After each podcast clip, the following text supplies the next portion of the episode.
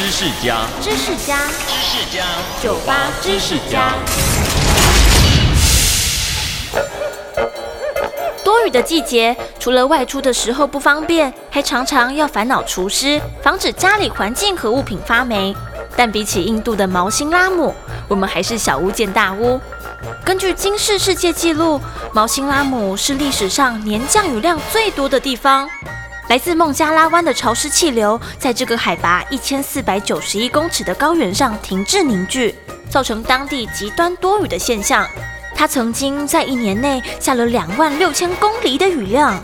里约热内卢的旧式基督雕像，到这里也都快被雨水淹到胸前了。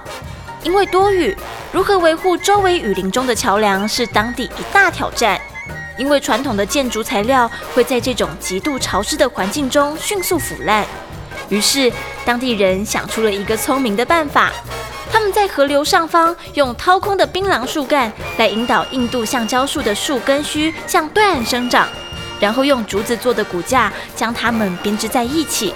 一旦根须触及河对岸的土壤，便会越长越强壮。当竹子最终腐烂后，就留下了一座鲜活的树根桥。要造这样的一座桥，大约需要十年时间，但它却可以沿用数百年之久。当地最古老的一座树根桥，据称已经使用了五百多年喽。收听酒吧知识家，让你知识多增加。